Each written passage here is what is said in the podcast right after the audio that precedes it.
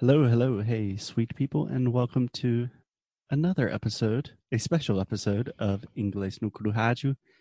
As always, I am here with. Hello, everyone, with Alexia. I am not physically with Alexia, but I am virtually with Alexia. Alexia, how are you doing? I am fine. Thank you for asking. What about you? I am doing pretty well given the circumstances. So, just for all of our listeners to understand, today is what is today? Today is March 22nd.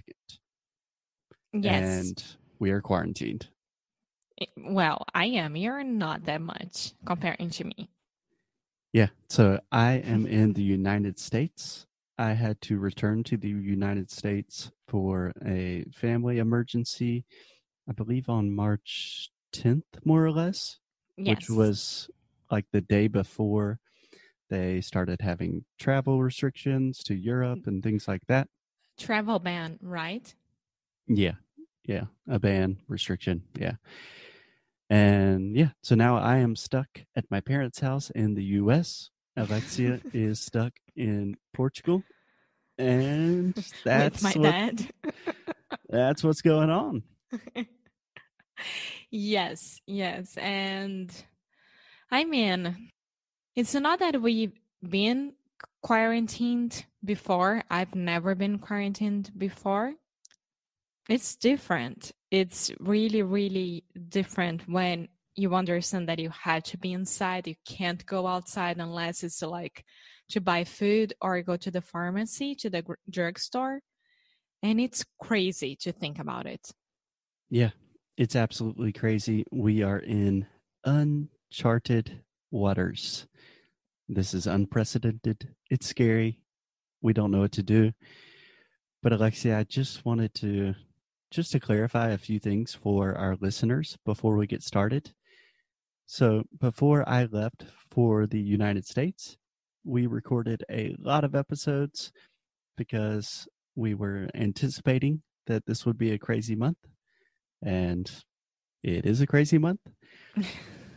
So we will continue to have episodes that we recorded last month that you will hear on Inglês no Rádio, just talking about fun things, about language, and hopefully that will be a nice break, a nice escape from the 24 hours of coronavirus media coverage. Yes.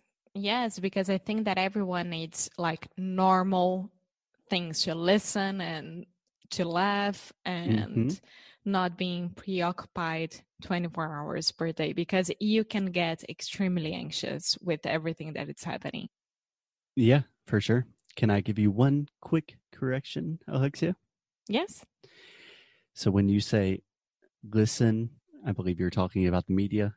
You want to say listen to. Remember, we almost always listen to things in English. That's true. Yes. And speaking of listening to things, to is a preposition. And because a lot of people are asking for it, Especially me. especially Alexia, in April, our challenge of the month is about prepositions. It is called Prepositions Perfection. I think that is the name that we are going to stay with. And I can't remember exactly what day we are going to start. But if you're listening to this and you're interested in prepositions, you want to improve your prepositions, go to inglesnocru.com. yes, there you're going to see everything that we are doing, all of our products, and another way of spending your quarantine with a product productive thing to do. Yeah, exactly. Cool. So, Alexia, I really wanted to. I am kind of tired and anxious of watching the news and just checking things on the internet.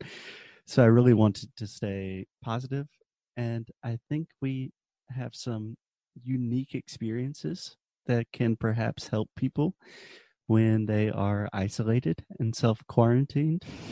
What do you think? Why'd you say that?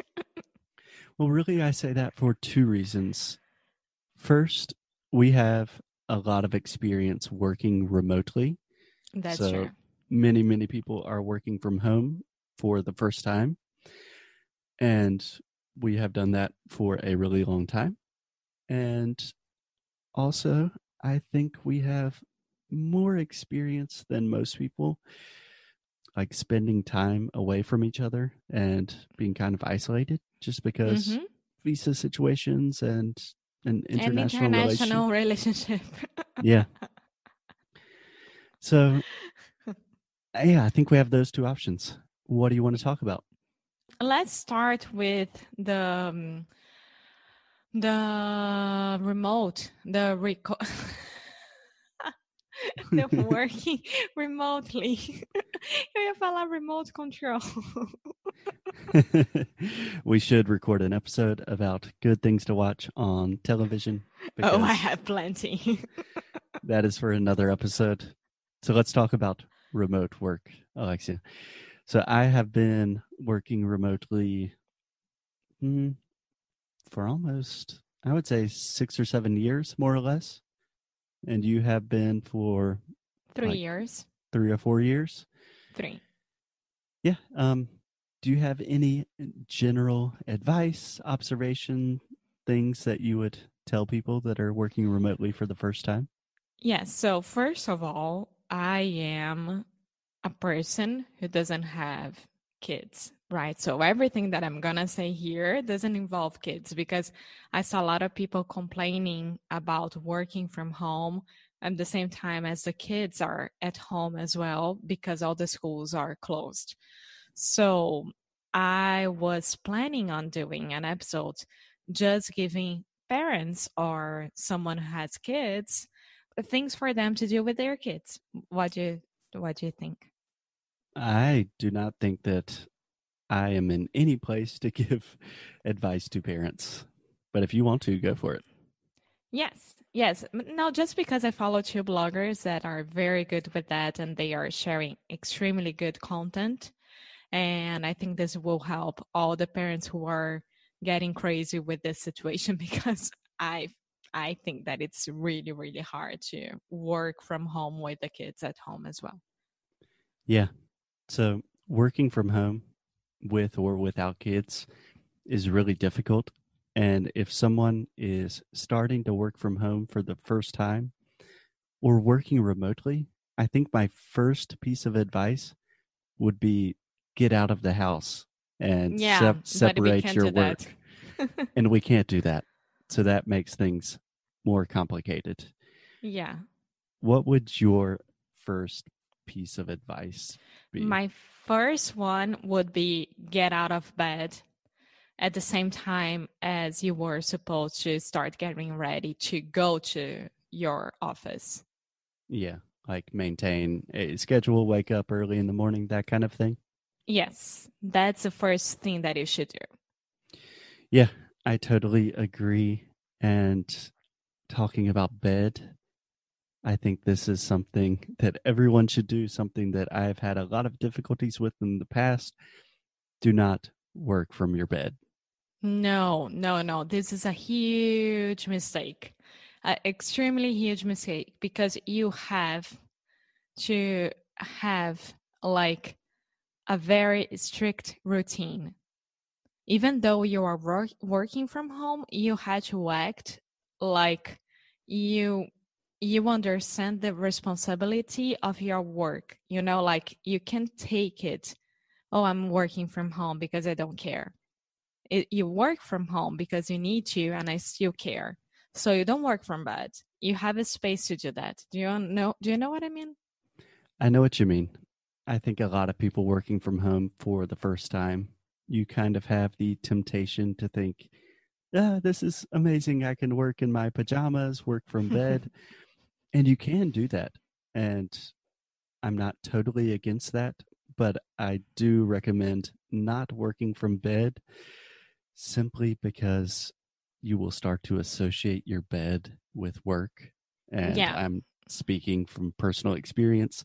So for years, every time I get in bed, I start thinking about work, and it's a really difficult thing to stop. and then you can't sleep and then you can't sleep because your mind knows that that place is your work time so that's horrible but I think that the first thing that you gotta do is to like have a schedule. Now you have more time because you won't have to be in the car driving to work or in the bus, in the subway, whatever. So use this time that you don't have normally to i don't know exercise do some yoga meditation or even read or take a long shower and then start your work at 9 a.m., 10 a.m. at the time that you were supposed to be at the office. Yeah. Yeah, I totally agree with that. I think routines are very, very important. And yeah, we have routines and schedules for a reason. They really help.